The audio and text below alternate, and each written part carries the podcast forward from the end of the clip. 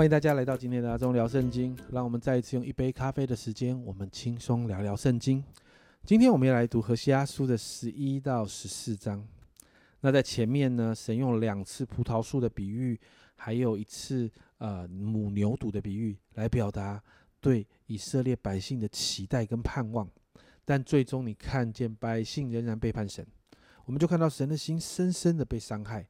所以接着在十一章的一到十一节，这是第四个第四个呃，好像前面提到的主题的第四个部分。你看到这一段这一段经文里面，整个角色就转成好像父母看待悖逆的孩子。在这个经文里面，我们看到神好像父母一样，他教导以色列，他抱着以色列，他爱以色列。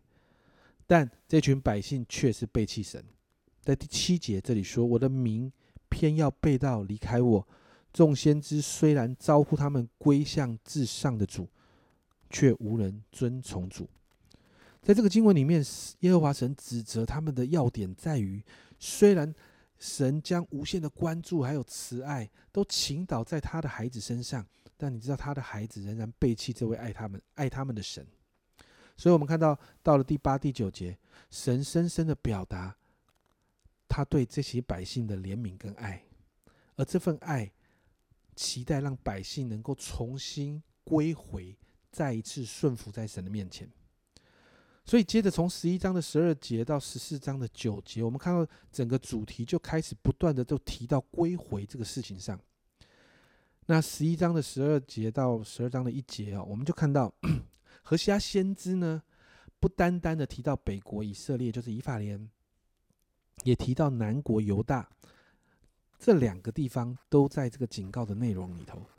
这里提到呢，北国以色列仍然在说谎，在诡计的里面，但南国犹大没有比较好。经文这样说：犹大却靠神掌权，向圣者有忠心。从这句话里面，你看不出来奇呃有什么奇怪的。可是，在我们的和本圣经的后面，他这里说到获益，犹大向神，向诚实的圣者犹疑不定。其实后面的这个翻译是比较靠近原意的，也就是说，南国犹大其实也在拜偶像的罪里面，因此对神就不是这么的坚定。所以十二章一节就提醒了，不管是北国以色列或南国犹大，他们正在追求这些东西，最终会吞灭他们。因此，十二章的二到十四节就用雅各的实力来解释南国犹大与北国以色列的作为。那对于南国的犹大来说呢，好像过去那个年轻气盛的雅各。对于许多事情呢，雅各都是骄傲跟自豪的，而因此在这个骄傲里面，南国犹大就落入了仿效迦南地那些异教习俗的信仰当中，让整个国家就堕落。虽然雅各在伯特利遇见神，但他的后代却没有继续的追寻雅各与神之间的那个关系。而对于北国以色列呢，在七到十四节。就提到他们仍然是带着诡诈，虽然他们有财富，但却在犯罪里面。神就提醒，如果不离弃这样的事，他们最终会回去过去，回到那个过去支搭帐篷的辛苦生活里。而且在经文当中，你看到神其实兴起许多的先知在提醒百姓，但百姓不听，百姓仍然的持续犯罪得罪神，最后就带来了审判。在十四节，以法莲大大惹动主怒。所以他流血，他流血的罪必归在他身上。主必因那主必将那因以法莲所受的羞辱归还他。接着在十三章，我们就看到神清楚的告诉百姓：你会你们会遭遇荒凉跟苦难的原因，就是背弃神，转去敬拜那些异教的神明，而这样子的罪就会带来咒诅与荒凉。但就算呢，神不断不断的提醒你，看到神不断的用啊，告诉百姓他是以色列的神，在第四节，自从你出埃及地以来，我就是耶和华你的神，在我以外你不可认识别神，除我以外并没有救主。就算神这样提醒百姓，提醒百姓，我过去是怎么样看顾你们的，怎么样在困境当中来保护你们，帮助你们，不断的提醒百姓，你们不要离弃神。但在第九节。这里说到以色列啊，你与我反对，就是反对帮助你的，自取败坏。这里提醒这样的事情会会招致败坏，可是你看到百姓仍然不回转，所以你知道在十一到十六节，我们就看到审判之后就带来了艰苦的状况。最后你看到在十四章，十四章的前面呢，在前面我们看到啊，不断的宣告审判以色列的将来，似乎在这个审判里面你看不到盼望，降到最低最低谷的时候，神透过先知的启示告诉百姓，仍然有盼望，只要百姓你们愿意悔改。所以十四章的一到二节这里说到，以色列啊，你要归向耶和华你的神，你因你是因自己的罪孽跌倒了，当归向耶和华。用言语祷告说：“祷告他说，求你除尽罪孽，悦纳行善，这样我们就把嘴唇的祭代替牛犊献上。也就是告诉百姓，只要你们愿意再一次恢复与神的关系，专注在神的身上。第三节，我们不向亚述求救，不骑埃及的马，也不再对我们手所造的说你是我们的神，因为孤儿在你耶和华那里得蒙连续，就会看到神的心意转回。”在第四节，我必医治他们被盗的病，甘心爱他们，因为我的怒气向他们转消。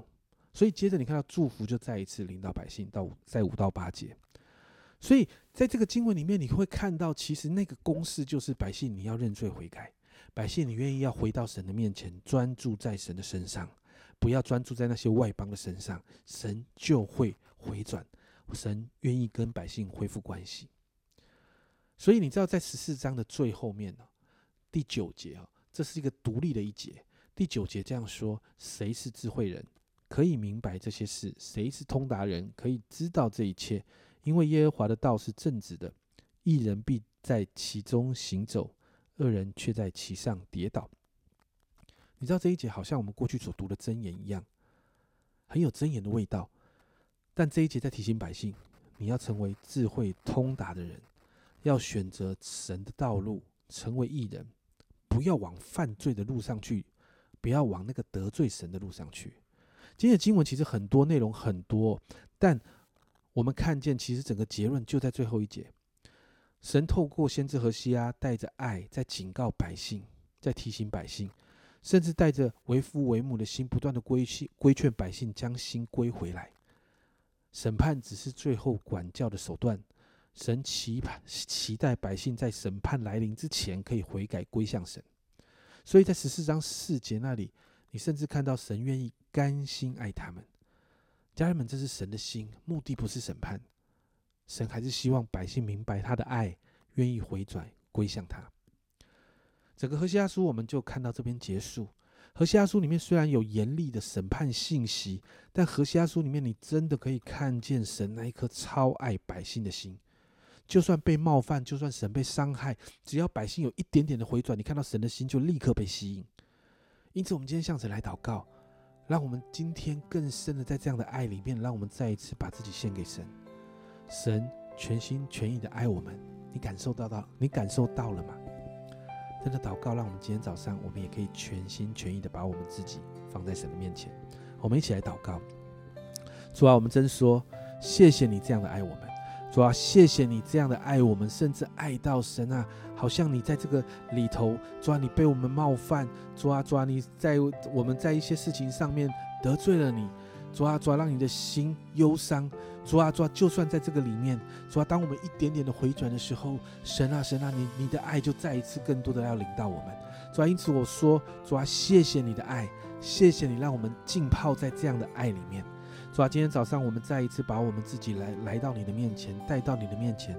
主啊，主啊，让我们再一次把自己献上。主，我们的献上是因为神啊，你爱我们。主，我们的献上是因为神你全心全意的爱我们。主，我们谢谢你，让我们读完和西阿书。主啊，让我们看到不单单是审判。主啊，让我们更深的我们的心看见阿爸天父，你好爱属于你自己的孩子。谢谢主。谢谢主，这样的爱持续在我们的身上。这样祷告，奉耶稣基督的生命求，阿门。家人们，何西阿叔带着爱的审判信息，审判只是管教的手段。神的心其实就在这些他所爱的百姓身上。我不知道你有没有感受到爱呢？这是今天阿忠聊圣经的分享。阿忠聊圣经，我们明天见。